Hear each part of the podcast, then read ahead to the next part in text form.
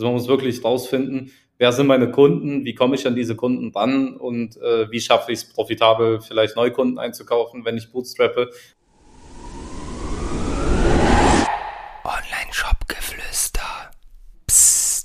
So, herzlich willkommen zur heutigen Podcast-Episode. Ich habe heute einen spannenden Interviewgast da, nämlich Jakob Gerzen. Jakob ist äh, Profi, wenn es um das Thema Bestandskundenmarketing geht und hat für diverse namhafte Filme und Online-Shops äh, mittlerweile Projekte umgesetzt, unter anderem Snox, Gotback, The Female Company und viele, viele weitere. Und äh, laut seiner Website äh, hat äh, Jakob mit seinem Team in 2021 über 10 Millionen Euro E-Mail-Marketing-Umsatz für seine Kunden äh, zusätzlich in die Kasse gespült. Und äh, Jakob, was ich häufig höre ähm, von Leuten, die sich bisher nicht mit dem Thema E-Mail-Marketing äh, auseinandersetzen, ist die Frage, ist E-Mail-Marketing nicht tot? Was würdest du da spontan darauf antworten? und, und schön, dass du da bist. Hallo erstmal, schön, dass ich da sein darf. Äh, ich glaube, die Zahlen sprechen halt dagegen. Ne? Also ähm, wir sehen es äh, sowohl in den automatisierten Flows als auch in den Kampagnen, dass die, äh, die Öffnungen sind da, die Klicks sind da, die Käufe sind da. Und das ist halt der, der günstigste Channel, um mit Bestandskunden in, in Kontakt zu kommen. Also es gibt keinen anderen Channel, der äh, mit nahezu null als Grenzkosten operiert. Ja. Deswegen ist äh, E-Mail, glaube ich, mehr da, als es jemals war, ja. gefühlt. Ja, safe. Und es ergibt ja natürlich auch Sinn, weil die Customer Acquisition Costs immer höher werden, weil auf den Plattformen wie Facebook immer mehr Wettbewerb ist, das Werben dort immer teurer wird, es immer schwieriger ist, auf den Erstkauf irgendwie profitabel zu sein. Ähm, dementsprechend ist Bestandskundenmarketing natürlich eine Sache, die jeder Online-Shop irgendwo machen sollte. Was mich da zu Beginn interessieren würde, in meiner Recherche äh, über dich und das, was ihr so macht, äh, habe ich herausgefunden, dass du ein sehr äh, ja, fokussierter Typ auf Daten bist. Und Daten sind natürlich super, super wichtig äh, im, im E-Commerce-Bereich. Und ich habe äh, auch herausgefunden, dass ihr da so ein eigenes Tool entwickelt habt mit DataX. Und was mich da interessieren würde, wie analysiert ihr Daten? Was für Kennzahlen schaut ihr euch da an im, im Online-Shop-Bereich? Kannst du uns da mal ein bisschen mitnehmen, was ihr, was ihr da so macht? Ja, also ich sag mal, wir haben so ein Tracking-Sheet, was wir bei jedem Kunden führen, wo wir auf Kalenderwochenbasis uns angucken, okay, wie sehen die Flow-Umsätze aus, äh, wie sehen die Kampagnenumsätze aus, ähm, wie ist der Revenue per User diese Kalenderwoche, wie viele Sessions hatten wir, wie viel Umsatz ist im Shop gelaufen, äh, wie ist das Verhältnis von Neu- und Bestandskunden, ähm, so dass wir so, ein, so einen Grundüberblick bekommen. So. Und dann gibt's natürlich immer äh, super spezielle Abfragen, die je nach Kunde relevant werden. Also in unserem Tool DataX haben wir so eine, eine Sammlung an Antworten eigentlich, äh, die wir, also wir connecten den Shop, nehmen wir jetzt mal Standard Shopify an, wir connecten den Shopify Store, lassen DataX drüber laufen und dort haben wir eine, eine Sammlung an Fragen und Antworten. Also im Gegensatz zu anderen Tools, die wie ein Lifetime oder so, die dir vielleicht ganz viele Charts geben, die dir irgendwie ähm, ja sehr konkrete Daten visuell darstellen, ist bei uns eher so, dass äh, jeder Report, äh, jedem Report steht eine konkrete Frage gegenüber. Zum Beispiel die Frage, was bestellen die Kunden zusammen in einer Bestellung? Mhm. Was bestellen die Kunden nacheinander? In welchem Zeitabstand bestellen die Kunden das? Welche Produkte führen dazu, dass Kunden wieder bei dir bestellen und so solche Sachen? Und so ist es eine Sammlung von, ja, mittlerweile wahrscheinlich 30, 40 Fragen, die ganz konkret dort beantwortet werden. Und ähm, dadurch, dass aber so aufgebaut ist, wie es aufgebaut ist, ist ganz oft so, dass ein Kunde kommt und sagt, ey, ich würde jetzt gerne die Frage wissen, so und dann können wir das mit äh, ja 90-prozentiger Wahrscheinlichkeit mit den Reports, die wir in DataX schon haben, beantworten. Mhm. Ähm, dadurch ist es mittlerweile zu einer Reporting-Lösung. Also viele benutzen das auch dann anders. Also wir haben Kunden, die benutzen das für ihr Daily Reporting, was äh, Produktsales angeht, weil die äh, zum Beispiel das Tracking so haben, dass ähm, die mit Shadow Products äh, ganz genau den Facebook-Umsatz messen. Also wirklich so die, die konservativste Messmöglichkeit, irgendwie Facebook-Umsatz zu messen, also wirklich Direct Sale äh, auf äh, ja, Subprodukte. Und da ist Shopify ein bisschen schlecht im Reporting und da haben wir für den Report gebaut, der den diese Sachen verdreht ähm, so dass man sieht, okay, wie viele Neukunden habe ich äh, mit diesem Produkt heute generiert, äh, wie war der Average Order Value ähm, und das auf diese ganzen Subprodukte sozusagen runtergebrochen. Sowas. Äh, Snox benutzt es zum Beispiel ganz viel für ähm, Vorhersagen im Lagerbestand. Also wir haben da was gebaut, dass wir uns angucken, wie sind die Sales der letzten 90 Tage von einer Produktvariante, ähm, für wie viel Prozent der Sales eines Produktes ist diese Variante verantwortlich, sollten wir vielleicht Facebook-Werbung abdrehen. Mhm. Und so kommen immer mehr Sondercases mit rein ins Tool, die dann aber vielleicht auch für zwei, drei Kunden nutzvoll sind. So. Mhm, spannend, genau. okay. Das heißt, ihr habt euch irgendwann gedacht, alle Datenanalyse-Tools, die es da draußen gibt, die reichen uns nicht, wir brauchen mehr und äh, seid dann auf die verrückte Idee gekommen, einfach was eigenes zu programmieren oder wie kann, wie kann man sich das vorstellen? Ja, ich habe einen Kumpel, der ist ein sehr, sehr, sehr guter Entwickler und als Corona angefangen hat, äh, gab es die Möglichkeit, also er hat ähm, ein Festangestelltenverhältnis und da gab es die Möglichkeit, ihn auf Nebenjobbasis einzustellen. Ähm, da wusste ich aber noch gar nicht, was wir machen, wie wir es machen, ob wir was machen. Ich habe ihn einfach eingestellt, weil die Möglichkeit da war. So. äh, wir kennen uns auch schon. Den guten seit, Entwickler lässt man auch nicht links liegen, ne? nee, so, ich, äh, das war schon so ein bisschen, ähm, ja, keine Ahnung, so ein Ziel in der Selbstständigkeit. Äh, ich habe mir schon immer gesagt, wenn ich die Möglichkeit habe, mit ihm zusammenzuarbeiten, dann mache ich das. Und dann, nachdem ich selber die, die ersten Analysen für Snox damals äh, mit Excel gemacht habe, kam dann die Idee, ey, lass uns das irgendwie automatisieren und in ein Tool bringen. Und so. Ähm, und jetzt ist, äh, ich denke mal, dieses Jahr wird es soweit sein, dass wir das als eigenständige Lösung auslagern, ähm, mit einem etwas anderen Produkt wahrscheinlich erstmal äh, wahrscheinlich erstmal mit einem Influencer-Marketing-Tool, also wo wir äh, uns an den Shop connecten und auf Basis der Gutscheincodes äh, dir sagen, welcher Influencer wie performt hat, wie diese Kohorte sich über eine Zeit lang entwickelt, wie viele Neukunden du generiert hast durch diese Influencer-Kooperation und das Ganze, dass du mit mehreren Mitarbeitern äh, dann die Influencer managen kannst, dort so ein Discovery hast zum Beispiel, äh, das sind deine Top-Influencer, weil die den höchsten ROAS bei gleichmäßig äh, hohen Umsatz generiert haben und ihr schon seit 30 Tagen nicht mehr miteinander gearbeitet habt. Das entwickeln wir so ein bisschen mit Rosenthal zusammen. Ähm, ja, das wird wahrscheinlich so das erste Tool, was wir da rausbringen in diese Richtung. Spannend, geil. Ich habe äh, tatsächlich in der Recherche äh, DataX bei Google eingegeben. Ich habe nichts gefunden. Dann bin ich nochmal in die Marketplace rein. Ich habe immer noch nichts gefunden. Ich dachte mir, how? Warum ist dieses Tool nicht verfügbar? Deswegen schön, äh, dass das in Planung ist und äh, ihr das auch äh, der breiten Masse vielleicht dann irgendwann zur Verfügung macht. Ähm, ich glaube, für die breite Masse kommt dann tatsächlich, also wir haben uns gefragt, wie können wir das, äh, aktuell ist es so, dass DataX an sich gibt ja auch nur Antworten auf Fragen, aber das zu interpretieren und irgendwie richtig auszuwerten, das liegt immer noch bei uns und ja. das ist das, was äh, ich, ja, keine Ahnung, irgendwie die letzten zehn Jahre mit so mache, äh, mir Daten anzugucken und die äh, zu versuchen, korrekt zu interpretieren. Ähm, und das ist immer mit manuellem Aufwand verbunden. Ja. Was wir rausbringen wollen, ist ein geschriebener Report, der das Data Analysis Know-how in die kleineren Direct-to-Consumer-Brands reingibt, so dass die die Frage äh, gestellt bekommen, die sie sich stellen sollten, die Antwort dazu bekommen und denen erklärt wird, woher kommen die Daten, so dass man auch selber checkt, okay, äh, das sind also die Fragen, die ich mir stellen sollte, das sind die Handlungsempfehlungen, die ich daraus ableiten sollte und so funktioniert das Ganze. Ja. Und da haben wir schon ein bisschen angefangen, aber es ist halt so ein Fokusding. Wir spielen auf vielen Hochzeiten, machen verschiedene Sachen. äh, ja. ja, spannend. Also ich glaube, wir müssen nicht darüber sprechen, dass, äh, dass Daten oder dass je mehr Daten man hat, äh, egal in was für einem Business, aber vor allem auch im E-Commerce-Bereich, desto besser kann man Entscheidungen treffen und, äh, und das Wachstum irgendwie vorantreiben. Ist aber für viele Leute irgendwo eine Sache, die irgendwie mit, äh, ja, mit Pain verbunden ist. Man arbeitet nicht so gern mit Daten. Es ist teilweise schwierig, Daten zu erheben. Ich kann da jetzt aus eigener Erfahrung aussprechen, wenn man nicht gerade Shopify benutzt. Wir haben JTL als Shopsystem. Ist halt teilweise super, super schwierig, überhaupt da mal irgendwas rauszulesen und dann halt auch irgendwie nochmal schön, schön aufzuarbeiten. Woher kommt bei dir die Begeisterung für Daten und was würdest du sagen, ab wann ergibt es wirklich Sinn, dort auch Ressourcen reinzustecken, um wirklich mehr und mehr Daten irgendwie zu erheben, um dann auch damit arbeiten zu können? Ab was für einem Level umsatzmäßig?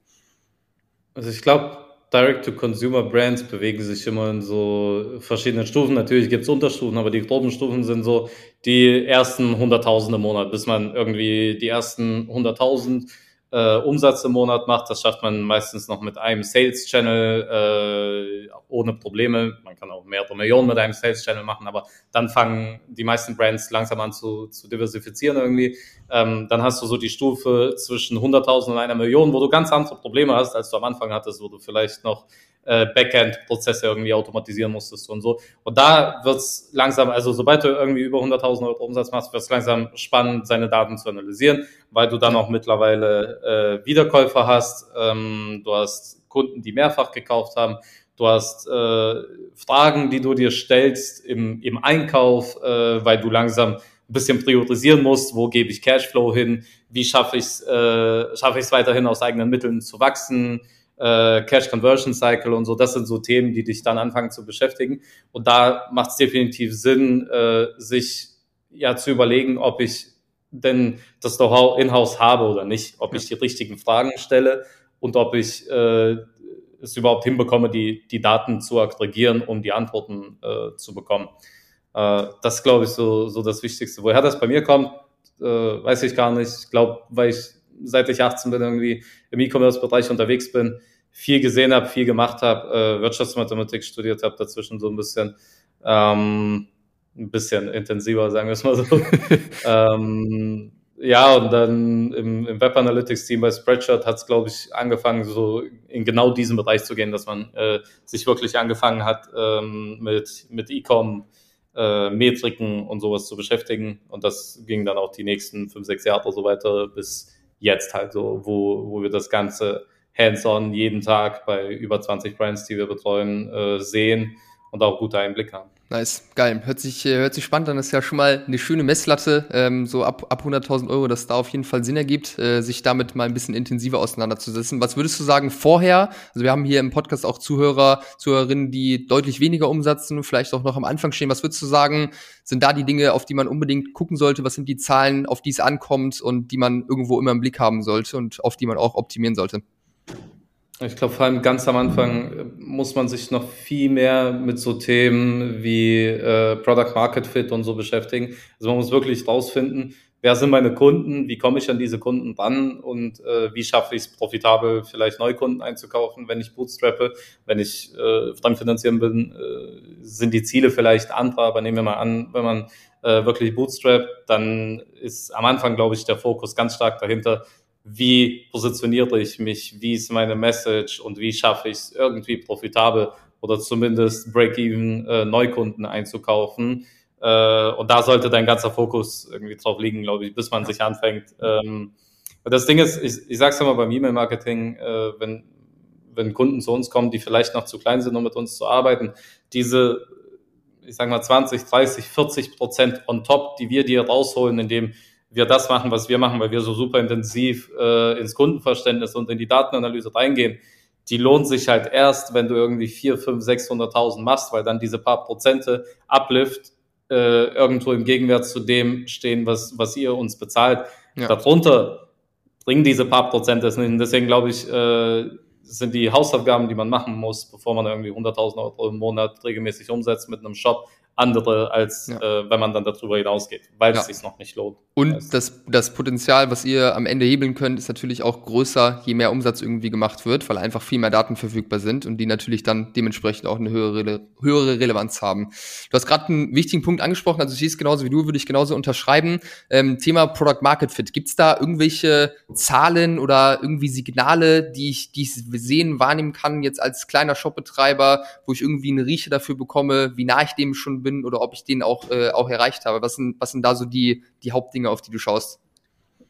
Ich glaube, dafür gibt es bessere Leute, denen man die, die Frage stellen kann. Also unser, unser Standardkunde äh, beginnt halt eher so ab 200.000, 300.000 Monatsumsatz, ähm, weil es sich davor halt, wie gesagt, oft noch nicht äh, lohnt, da so super intensiv reinzugehen. Deswegen äh, sind wir meistens über diesen Punkt hinweg. Also meistens gibt es eine, eine Liste und die, die schon ein bisschen älter ist. Der Shop existiert schon vielleicht ein, zwei Jährchen so. Klar gibt's auch die Shops, die irgendwie seit drei Monaten am Start sind und direkt durch die Decke gehen und man äh, von Anfang an äh, versucht mit E-Mail-Marketing noch äh, die, den Zusatzumsatz rauszuholen, aber ich glaube, das ist eine Frage, die sollte wer anders beantworten. Okay, können wir so stehen lassen. Passt. Dann lass uns ein bisschen intensiver aufs Thema E-Mail-Marketing eingehen, vor allem äh, auf die Automatisierung, auf die Flows. Was würdest du sagen, was für Flows sind Pflicht für jeden Online-Shop-Betreiber? Was muss jeder im besten Fall eingerichtet haben? Wo seht ihr, dass eigentlich überall guter Umsatz mit generiert werden kann?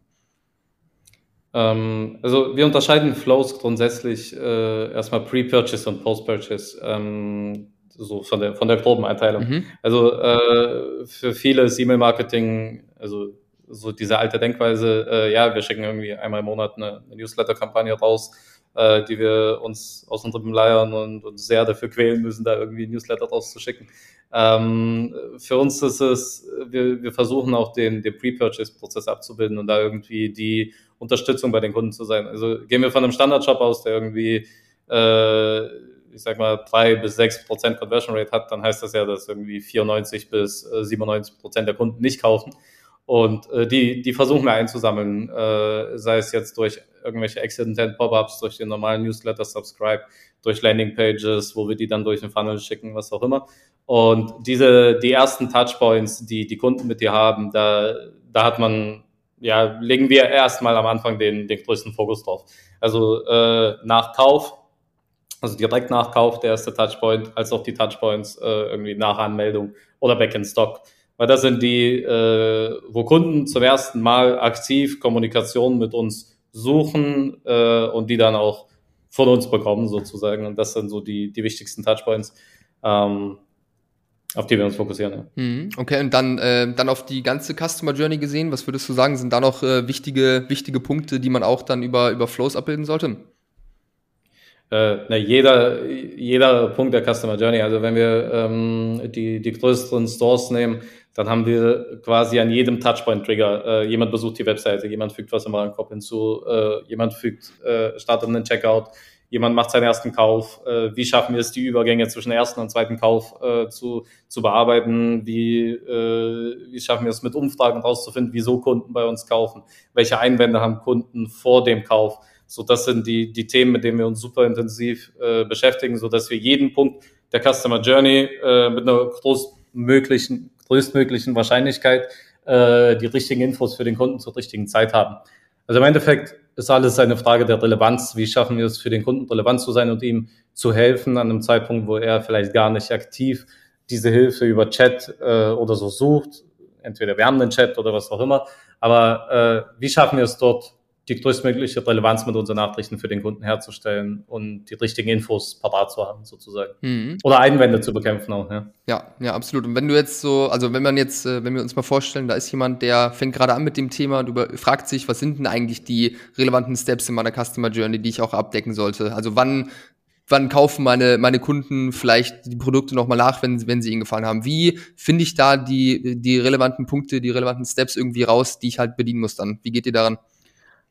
Ich sag mal, also wir, wir haben halt einen äh, Report dafür, der den, die Zeitdifferenz zwischen erster und zweiter äh, Bestellung berechnet ähm, und dann uns in einem Chart aufzeigt, was am häufigsten vorkommt, so dass wir dort den äh, Median irgendwie raussuchen können und sagen dann, okay, äh, unser Median liegt irgendwo bei sieben bis äh, zehn Tagen.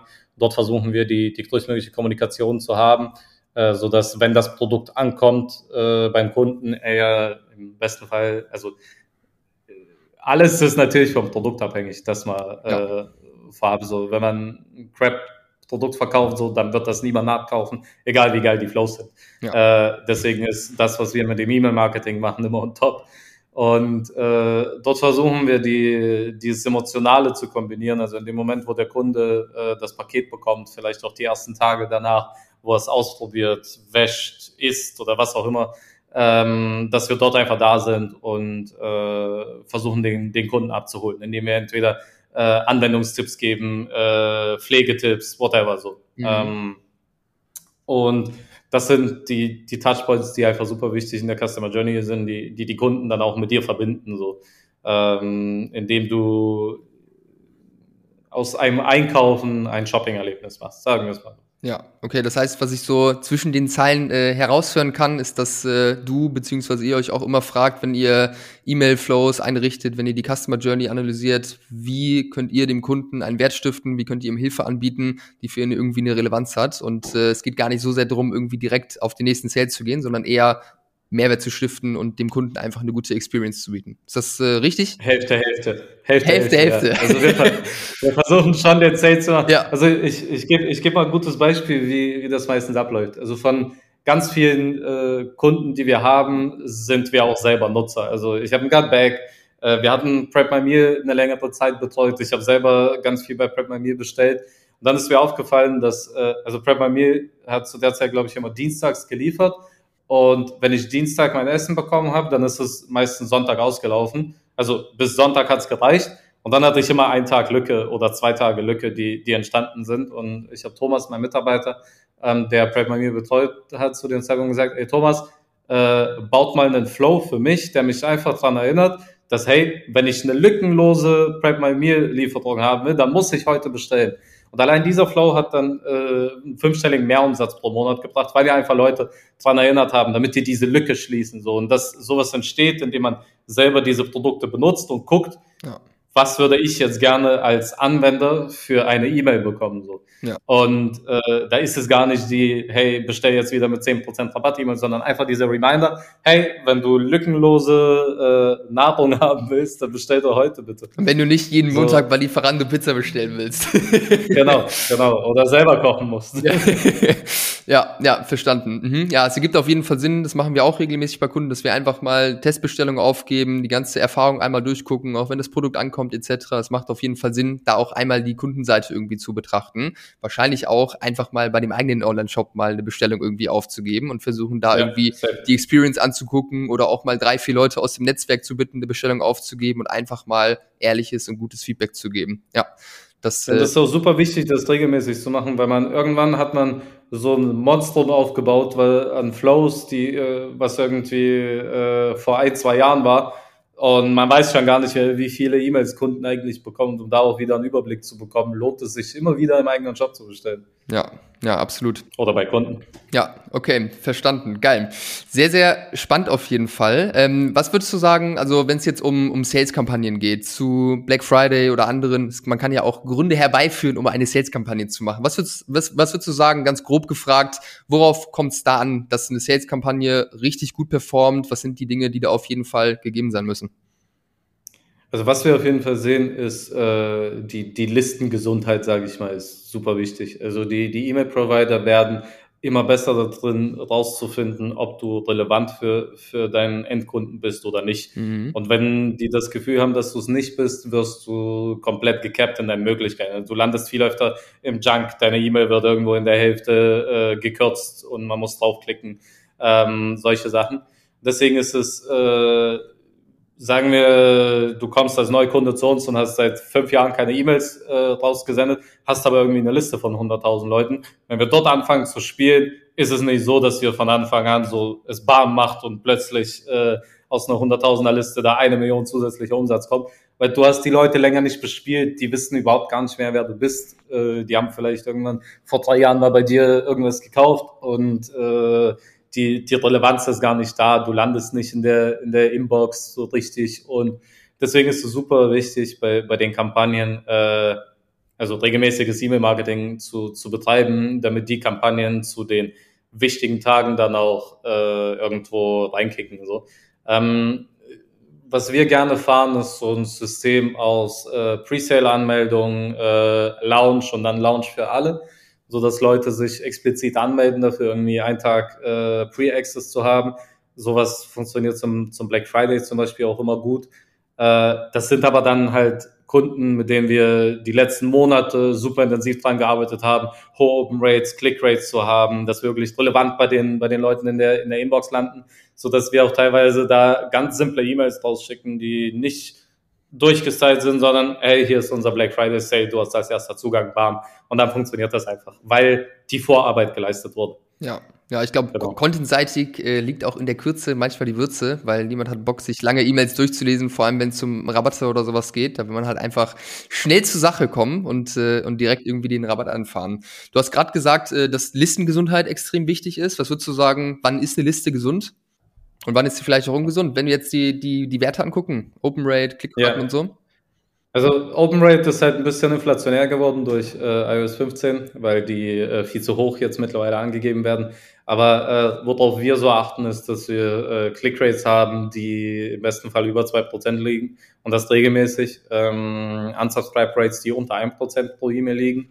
Äh, Spam sollte am besten niemand deine deine E-Mail melden, so ähm, so, natürlich passiert es, dass ab und zu mal einer deine Mail als äh, Spam meldet, aber es sollte jetzt nicht regelmäßig bei jeder Kampagne irgendwie ein relevanter Teil äh, dich als Spam melden.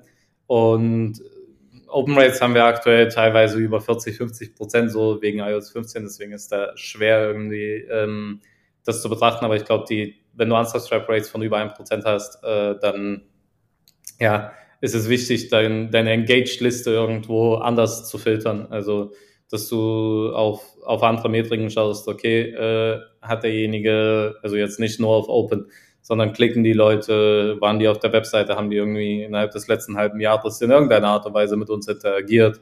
Ähm, das sind dann so die, die wichtigeren KPIs, so dass man die, die Unsubscribe Rate äh, mehr den Fokus darauf mittlerweile bei uns legt, als auf die Open Rate an sich und auch so ein gesundes Verhältnis aus Clickrate, äh, Umsatz natürlich auch ähm, und als auch Swipe-Rate. Ja. ja. okay, verstanden. Wenn du sagst, regelmäßig die E-Mail-Liste bespielen, was, was bedeutet das für dich? Regelmäßig? Kommt wahrscheinlich auch wieder aufs Produkt an, aber so vielleicht mit einem Beispiel. Also bei den E-Mail-Providern kommt es sehr gut an, wenn du regelmäßige, ähm, also immer zu demselben Tag zum Beispiel zu, zu ähnlichen Uhrzeiten bespielst, weil dann merkt der äh, E-Mail-Provider, okay, du hast eine gewisse Kontinuität drin und du, du machst das gewissenhaft und ernsthaft. Wir versuchen eigentlich bei jedem Kunden mindestens einmal die Woche eine, eine E-Mail-Kampagne zu versenden, teilweise Kunden, wo es drei, vier sind, dann aber stark segmentiert oder nach bestimmten Ländern und so weiter. Aber einmal die Woche versuchen wir eigentlich äh, E-Mail-Kampagnen zu spielen, ja. Mhm, okay, und äh, dann aber auch an die Engaged Audience, nicht einfach an die ganze Liste irgendwie. Macht ihr das auch irgendwann mal, dass ihr genau. an die ganze Liste irgendwie ausspielt? Also wenn jetzt so Black Friday. Ja, ist,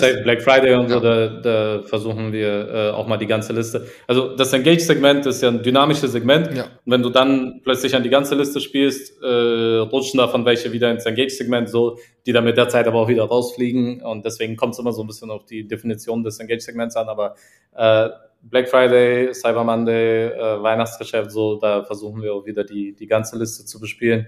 Ähm, ansonsten ist es eher ein fokussiertes aufs, aufs Engagement. Ja. ja. Was glaubst du, warum das Thema E-Mail-Marketing von vielen Shopbetreibern, äh, die auch äh, schon relevanten Umsatz machen, so stiefmütterlich behandelt wird? Weil an sich hast du ja gerade am, am Anfang gesagt, dass es einfach so einer der geilsten Marketingkanäle ist, weil du eigentlich keine Kosten irgendwie damit verbunden hast, außer die, die du jetzt fürs E-Mail-Tool irgendwie ausgibst. Woran, woran kann das liegen? Ich glaube, es ist so man muss, wenn man es macht, muss man es 200 Prozent machen. Also man, wenn man selber macht, muss man sich halt jemanden hinsetzen, der nichts anderes macht, außer dieses Thema so.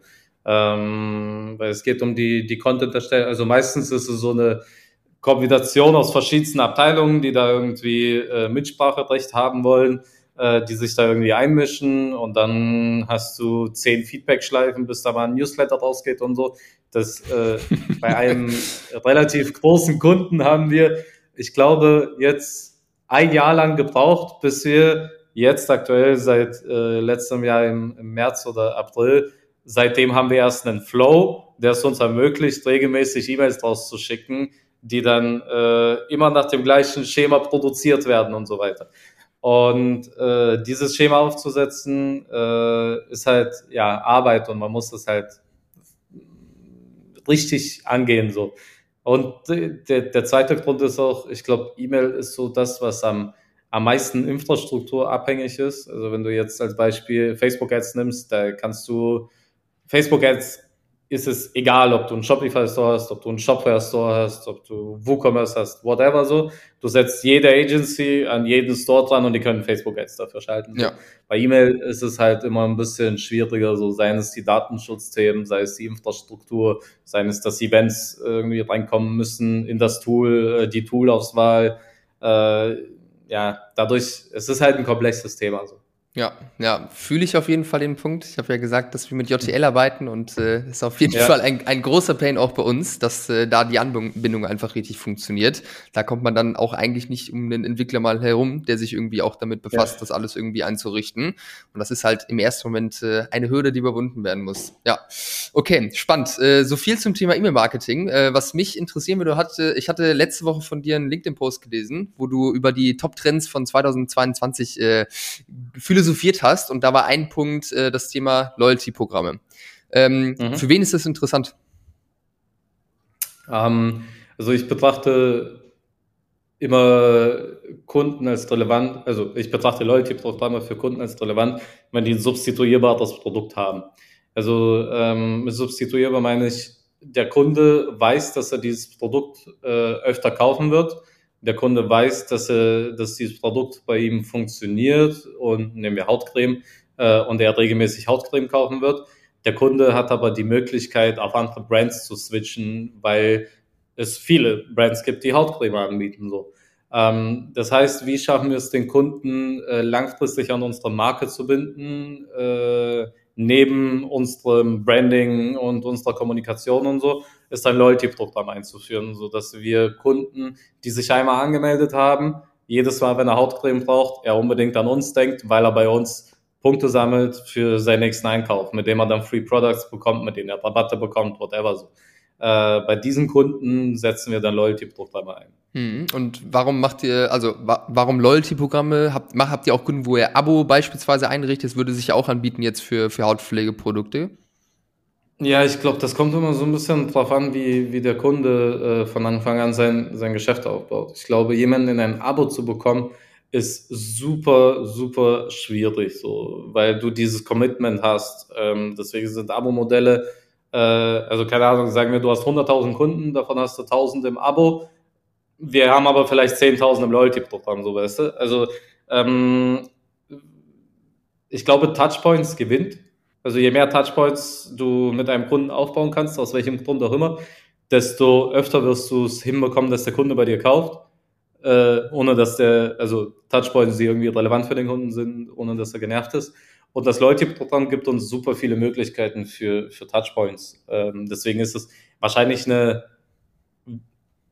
ein Abo-Modell mit weniger Commitment. Ja.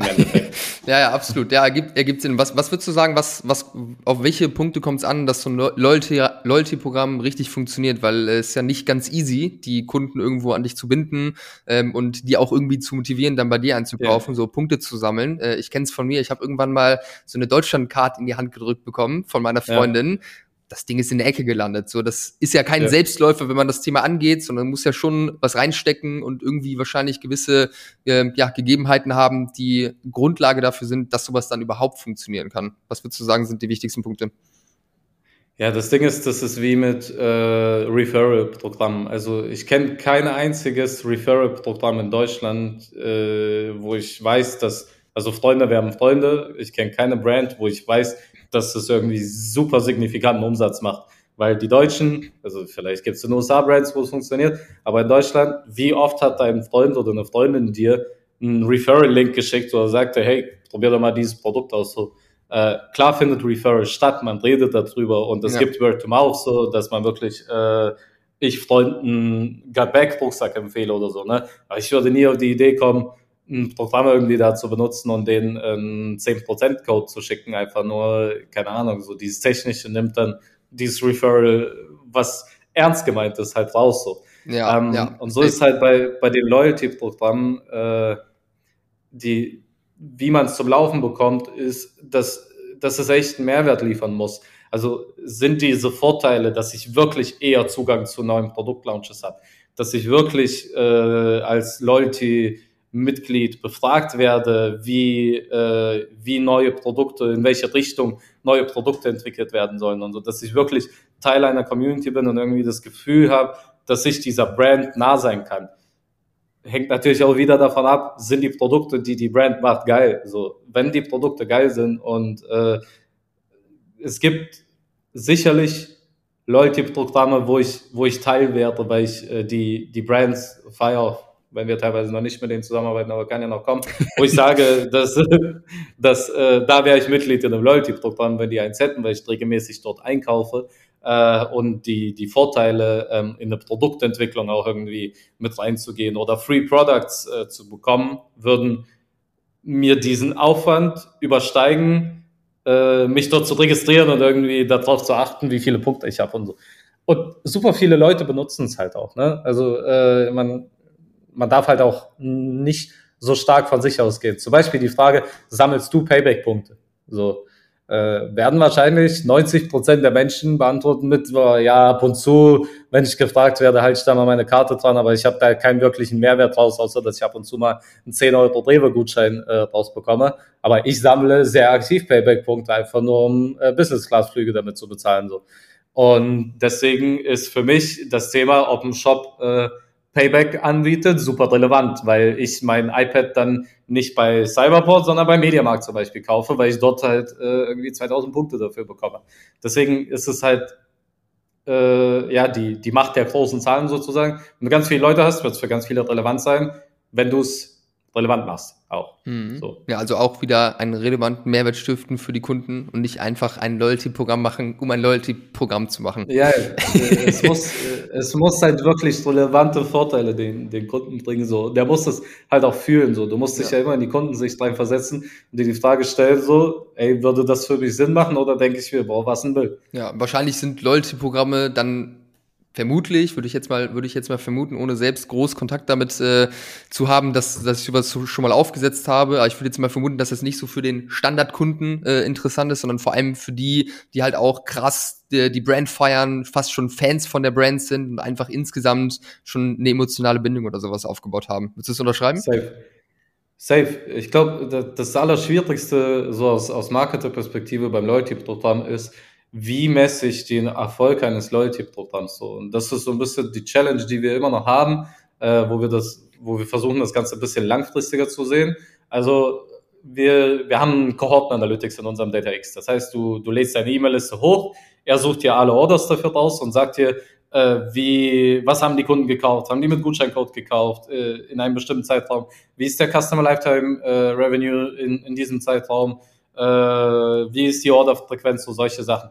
Aber der, der Bias ist halt da, dass wenn Leute in meinem Loyalty-Programm joinen, dann wären es eh schon bessere Kunden gewesen. So.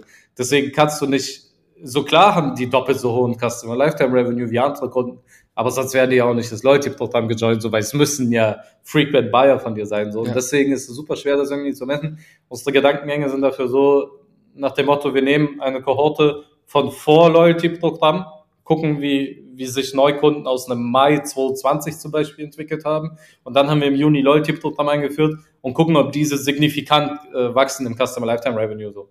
Ähm, das sind so die, die Ansätze, die, die wir da verfolgen, die bisher durchaus auch äh, positiv sind. Äh, gutes Beispiel dafür ist auch, äh, wie, wie verhalten sich Kunden, die Kontakt mit Support hatten. Mhm. Ähm, und äh, auch wenn viele Brands wahrscheinlich eher äh, sehen, also lieber sehen würden, dass es keinen Einfluss hat äh, auf den Customer Lifetime Revenue, aber es hat sehr signifikanten Einfluss, ob ein Kunde Support ja. Kontakt hatte oder nicht, weil wenn er dann zufrieden ist, so, dann, dann bleibt er länger. Ja. Äh, auch wenn vielleicht was schief lief, wenn der Support adäquat reagiert hat, so, dann hast du höhere Customer Lifetime Values bei diesen Kunden einfach. Ja. Und das äh, bestärkt dann die Brands in ihrem Scheiße, okay, wir müssen unseren Support doch ausbauen und das hilft alles nichts. Äh, ja. Ja, ja, absolut. Also Kundensupport. Ich hatte erst gestern eine Erfahrung mit dem Stocks Kundensupport. Ich habe sogar kostenlose Werbung im Anschluss äh, dafür gemacht. Ich glaube, das habe ich gesehen. Du, du hast mit Salvo oder so Kontakt, ne? Ja, ja, der ist, der ist gut abgegangen, ja. der Post. Habe ich auch nicht mit gerechnet. Aber es scheint, scheint ein Ding zu sein, äh, dass das Thema Kundensupport irgendwo, irgendwo aufschließbar Das ist auch da, wo wir das erste Mal die Analyse gemacht haben. Also Stocks hat von Anfang an, äh, das war so ein, ja, wahrscheinlich eine super smarte Intuition von Johannes, zu sagen, ey, wenn wir mega geilen Kundensupport machen und Kunden mit uns Kontakt haben, dann werden die immer wieder bei uns kaufen und die Zahlen belegen einfach genau das. Ja. Äh, und als wir dann diese Report zum ersten Mal äh, gemacht hatten und da hatte Snox, glaube ich, schon drei, vier äh, Mitarbeiter festangestellt im Support und dadurch die Zahlen das belegt hatten, was Johannes vermutet hat, glaube ich, waren alle sehr erleichtert. ja, auf jeden Fall. Ich meine, ich, ich sehe es bei uns schon. Ja, wir haben jetzt, ich kann dir jetzt keine, keine Daten dazu sagen. Wir haben auch äh, nicht mal einen Vollzeitmitarbeiter, der im Support arbeitet. Aber auch wir merken, weil uns das Thema von Anfang an super wichtig war, dass wir einen persönlichen Kontakt haben, dass die Leute jederzeit die Möglichkeit haben, auch irgendwo einen echten Kontakt zu den Menschen irgendwie aufzunehmen und nicht äh, sich irgendwie durch so ein, so ein, so ein Helpcenter durchklicken zu müssen, wie es bei Facebook äh, teilweise der Fall ja. ist, dass das super, super super häufig in Google-Rezensionen und so weiter einfach mit, äh, mit erwähnt wird, dass äh, ja, das einfach freundlich ist, persönlich und so, und das schätzen die Leute einfach, weil ich glaube, das ist eine Sache, die viele Leute vielleicht auch ein bisschen vermissen jetzt beim Online-Einkaufen, im Gegensatz zum Offline-Einkaufen, dass halt ein persönlicher, echter Kontakt irgendwie da ist und man das Gefühl hat, da ist jemand, der mir wirklich helfen möchte irgendwo. Ich glaube auch die, die Insights, die du äh, da rausziehst, wenn du einfach mal, also bei uns ist es ganz oft so, dass wir mit dem Support von den Kunden engen Kontakt haben. So. Also wir, wir haben einen Channel zusammen oder die sind bei uns im normalen Slack-Channel mit, so dass wir, wenn es Probleme gibt, äh, relativ schnell diese Probleme uns bewusst werden. Ähm, deswegen ist, glaube ich, Gold wert, die Insights, die man aus Support ziehen kann. Deswegen äh, ist es auch, glaube ich, als Gründer super hilfreich oder als Shop-Owner irgendwo einfach mal einen Tag Support zu machen, um zu sehen, was für Probleme haben die Leute, welche Einwände mhm. haben sie, welche Fragen haben sie, äh, was kann ich davon auf die äh, Product Detail Page ziehen und so. Wenn ja. zehn Leute oder fünf Leute das fragen, dann denken es wahrscheinlich 500 Leute so. Safe. Und dieses Feedback irgendwie äh, hilfreich einzusetzen, ist Gold wert, glaube ich. Ja, auch was für Probleme tauchen immer wieder auf mit den Produkten. Da kann man ja echt super, super viele Dinge lernen, wenn man. Ja, Anwendungsprobleme, ich, äh, solche Themen. Ich glaube, das war bei äh, Flapgrip, ich weiß nicht, ob du die kennst, die waren bei Hülle der Löwen damals ja. mit, mit, dem, äh, mit dieser Handy-Hülle. Äh, ähm, da hatten super viele Leute Anwendungsprobleme einfach, nur weil die nicht gelesen haben und so. Und dann haben wir versucht, an den E-Mail-Flows halt auch wirklich diese, diese Probleme zu lösen und so. Und das kriegst du halt aber nur raus, wenn du äh, mit dem Support halt irgendwo interagierst und die merken, okay, die Leute sind du musst halt immer vom dümmsten User ausgehen. So. äh, alles, was falsch gemacht werden kann, wird falsch gemacht jo. werden. Und das kriegst du halt nur durch den Support, weil du selber gar nicht auf die Idee kommen würdest, weil man ist ja so in seiner Bubble. Ja. Äh, dass es da wichtig ist, den, den Abstand auch mal zu haben. Ja. ja, jeder, der Support schon mal gemacht hat, der wird auch die Momente kennen, wo man sich denkt so, how, wie kommt man auf die Idee? Ja. Wie kann man das nicht checken oder wie kann man das nicht lesen irgendwie? Ja, aber es ist halt super wichtig, das dann einfach mal zu machen, ähm, weil man eben super viel daraus lernen kann. Ja, spannend, sehr, sehr geil. Ähm, was äh, kannst, kannst du vielleicht schon mal, um das Thema Loyalty-Programm einmal irgendwie rund zu machen und abzuschließen, vielleicht ein Beispiel geben, wie so ein Loyalty-Programm aussehen kann ähm, in der Praxis, dass, dass man da einfach mal ein Bild irgendwie im Kopf hat? Also wir arbeiten eigentlich nur mit Loyalty Line zusammen. Loyalty Line ist nicht das billigste, aber es ist äh, super gut mit KW und Shopify integrierbar. Ähm, das heißt, Kunden bekommen für Einkäufe äh, Punkte. Kunden können auf andere Art und Weise Punkte sammeln, äh, indem die ihren Geburtstag eintragen, ähm, wir diese Daten dann verwenden können für Geburtstagsflows, whatever. Ähm, Kunden können für Review abgeben, Punkte sammeln. Äh, der Support kann Kunden, wenn Kunden unzufrieden sind mit Punkten, äh, entlohnen, sage ich mhm. mal. Mhm. Äh, das gibt einem auch nochmal ein paar mehr Möglichkeiten. Und dann haben wir ganz verschiedene Touchpoints. Also wir versuchen in jeden äh, Punktestand irgendwo reinzugrätschen. Also sagen wir, du hast äh, dein erstes Free Product Gutschein, whatever, freigespielt mit Punkten. Dann kriegst du eine E-Mail von uns, die dir sagt, hey, du hast 500 Punkte gesammelt, äh, damit hast du einen 5-Euro-Gutschein, äh, nicht vergessen, den einzulösen. Wenn du jetzt noch 750 Punkte sammelst, kriegst du ein Free Product zu deiner nächsten Bestellung. So, das sind die, die Touchpoints. Dann hast du als Touchpoints äh, Pop-ups für Bestandskunden. Also du, wir kennen dich, dein Cookie ist noch gesetzt, du kommst bei uns auf die Webseite, kommt Pop-up, hey, kennst du schon unser Loyalty-Programm und so, ist das interessant für dich?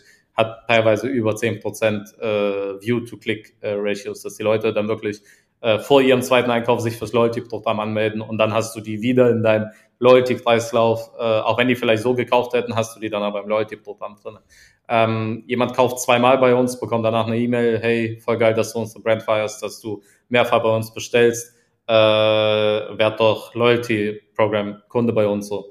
Weil das Ding ist, äh, die, die Kohorten äh, zwischen ersten und zweiten Kauf verlierst du im Standardfall, also das, was wir sehen, 80 Prozent der Kunden irgendwie, die kaufen kein zweites Mal bei dir.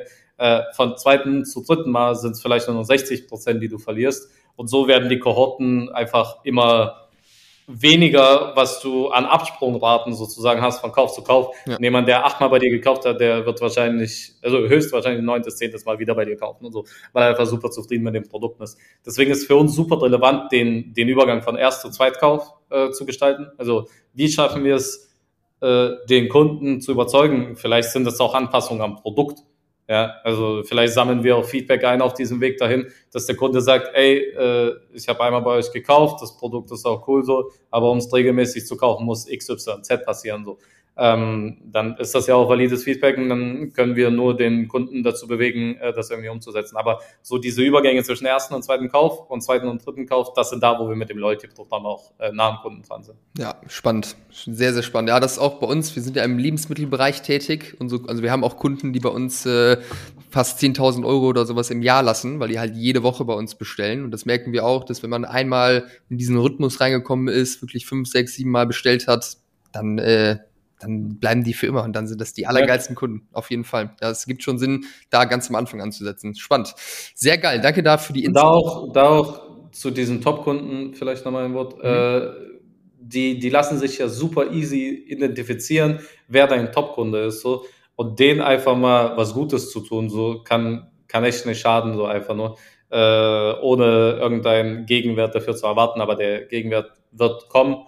Äh, da ist auch super spannend, diese Top-Performer-Gruppe, die vielleicht ein Prozent äh, nur sind von, von deinen Kunden, aber irgendwie einen signifikanten Anteil an Umsatz ausmachen, die gesondert nochmal zu betrachten über einen VIP-Flow, über äh, wieder jetzt ohne Loyalty-Programm kannst du ja auch vieles schon davon umsetzen, dass du sagst, ey, ihr seid unsere Top-Performer, wir wollen rausfinden, welche Produkte sollten wir entwickeln und so, dass du die einfach mit reinnimmst. Ja. Das sind die Kunden, die dir verraten können, wie jemand zu so einem Kunden wird, so im Endeffekt. Ja. Ja, ja, absolut. Ja, sehr spannend. Ja, die sollte man auf Händen tragen, die Sekunden. Ja.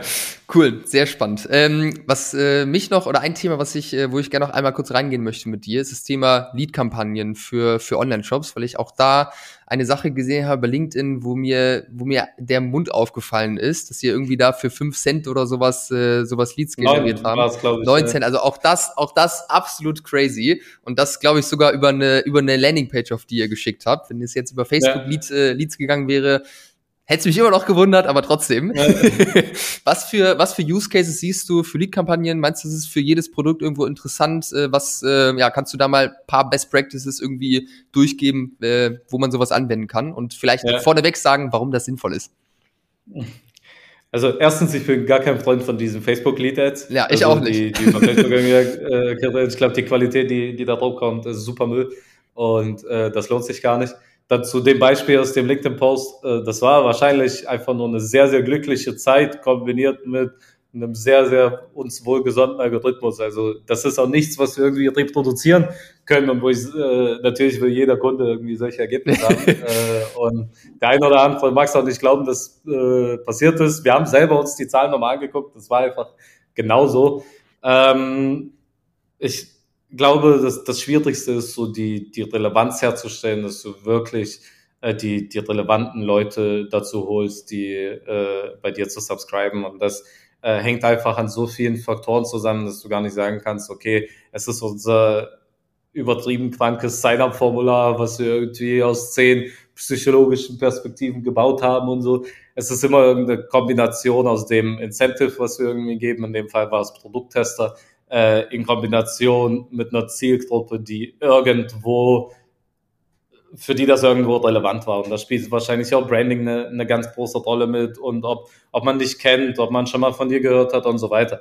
Deswegen da so ein, so ein Blueprint für Lead-Ads äh, herzustellen, ich glaube, dann würde ich den sehr, sehr teuer verkaufen, aber wir haben es auch noch nicht hinbekommen. So. Mhm. Okay, dann, dann, lass uns, dann lass uns vielleicht mal in, in ein, zwei Beispiele reingehen, wo, wo ihr das gemacht habt, wo es gut funktioniert hat, dass äh, ja, die Zuhörer vielleicht einfach mal ein, zwei Ideen haben, äh, in welche Richtung das Ganze ja. vielleicht gehen kann.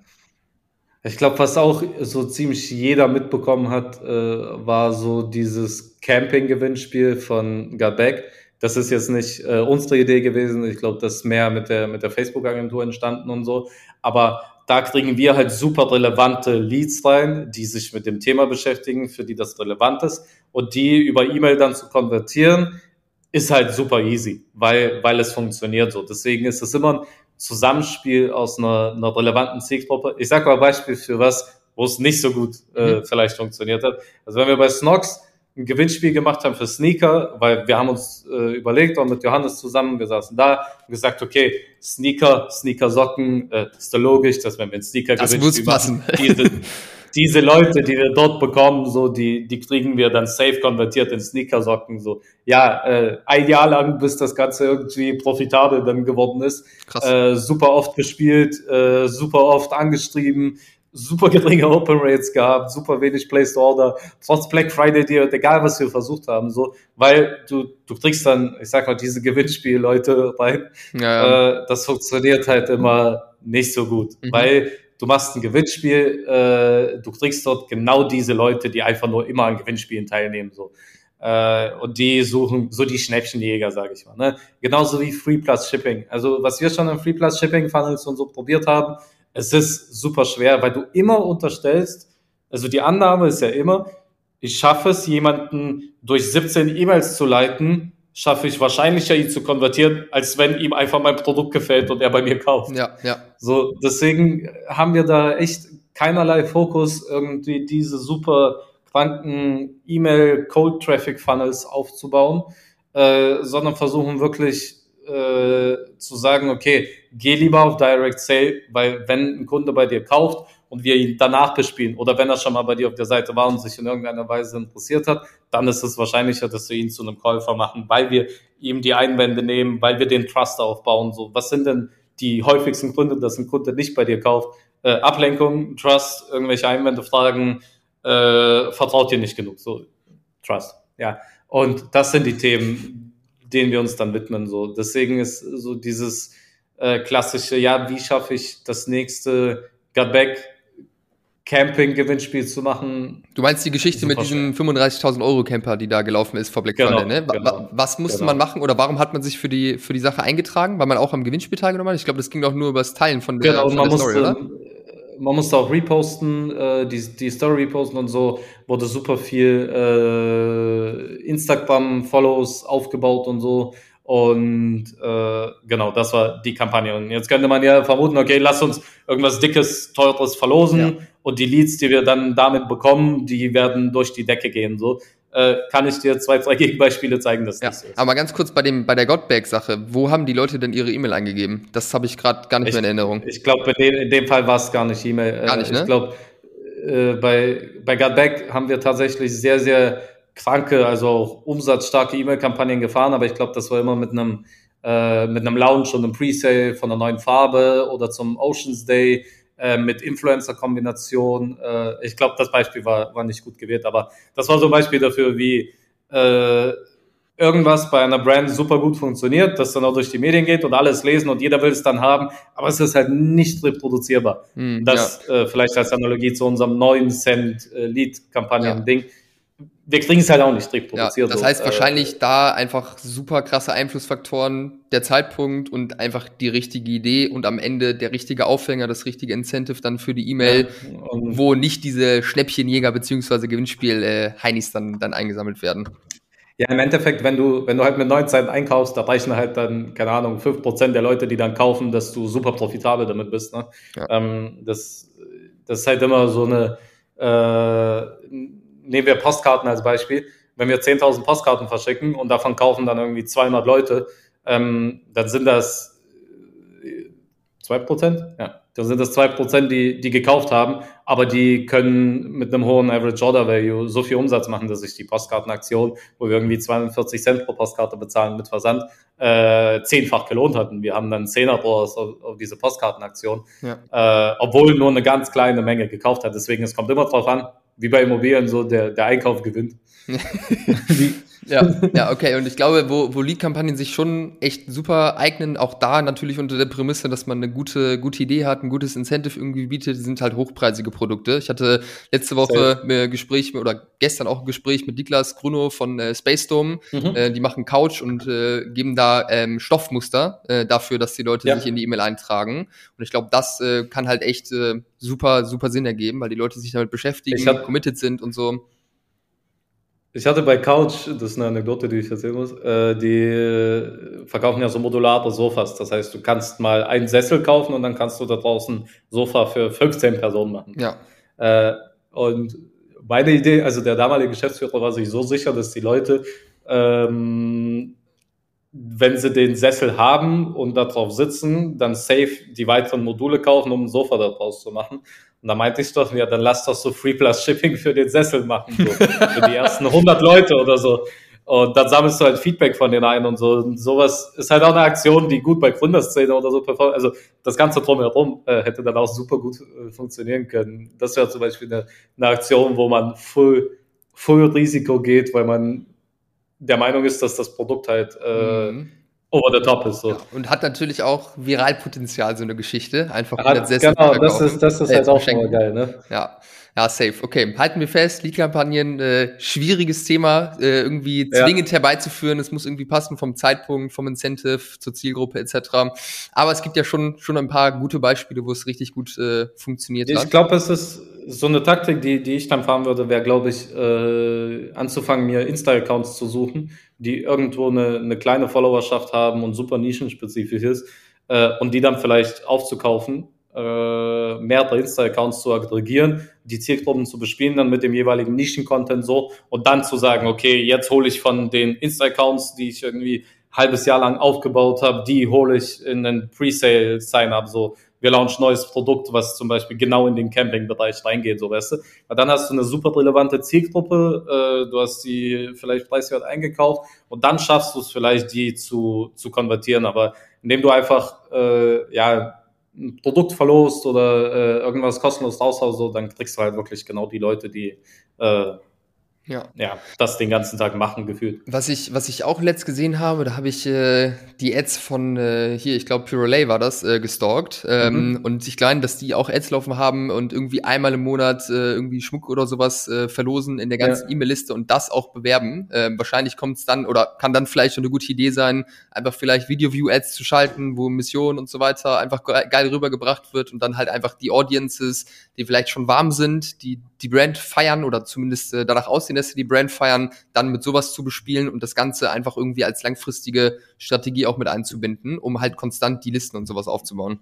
Ja, das ist halt das Ding so von, von den großen Brands. So eine kleine Brand sieht das äh, und könnte ja denken, boah, das ist ja so, Pure Relay macht's ja auch. Aber Pure Relay ist es ja so viel, viel mehr. Ne? Es ist der ganze Branding-Druck durch Influencer, durch Events, durch LinkedIn, äh, Facebook-Ads und so, weißt du, das kommt ja alles zusammen. Also es ist so eine Omnipräsenz, die da entsteht, wo das ein ganz kleiner Teil von der Gesamtbranding-Strategie ist. So, ne? ja. Äh, und den dann rauszupicken und zu sagen, okay, das ist, das muss super gut funktionieren, das ist halt immer super schwierig. So. Ja. Ähm, deswegen ist es oft halt nicht reproduzierbar, wenn du irgendwas siehst, was bei anderen Brands super gut funktioniert das dann bei sich selber zu machen, obwohl man gar nicht das Ganze drumherum halt hat. So. Ja. Das ist halt das Schwierige daran. Äh, oder wirklich zu wissen, vielleicht performt das gar nicht bei Pure Relay. So ja, klar, also, kann, auch, kann auch sein. Vielleicht machen die Verluste damit jeden Monat so und keiner weiß es. Ja, ja, das kann natürlich auch sein. Ja, spann spannendes Thema auf jeden Fall. Ich glaube, äh, der Grund, äh, oder ist schon, schon sinnvoll, da irgendwie zu schauen, ob man das irgendwie oder so eine Richtung einschlagen kann. Aber ja, okay, cool, spannend. Äh, ich glaube, Jakob, wir könnten jetzt noch anderthalb Stunden weitersprechen und uns wird nicht langweilig werden. Ähm, deswegen äh, heißt trotzdem, man soll ja, man soll ja Schluss machen, wenn es am schönsten ist. Vielen, vielen Dank, dass du dir die Zeit genommen hast, uns mal so ein bisschen mitzunehmen in deiner ja, Arbeit, äh, in das, was du so tust. Wenn du, lieber Zuhörer, liebe Zuhörerin, äh, mit deinem Shop schon relevanten Umsatz machst, also mehrere hunderttausend Euro im Monat und das Gefühl hast, dass Jakob euch gut helfen kann mit seinem Team und du einfach mal sprechen möchtest, dann verlinke ich für dich in den Show Notes ähm, sowohl sein LinkedIn-Profil und auch seine Website. Da kannst du gerne Anfrage stellen, wenn du Interesse hast auf eine Zusammenarbeit. Und ich denke, Jakob, äh, wenn man Fragen an dich hat, dann darf man dich auch gerne jederzeit bei LinkedIn irgendwo anschreiben. Ähm, genau. Vielen Dank. Hast du irgendwelche letzten Worte für die Leute, die jetzt hier gerade zugehört haben?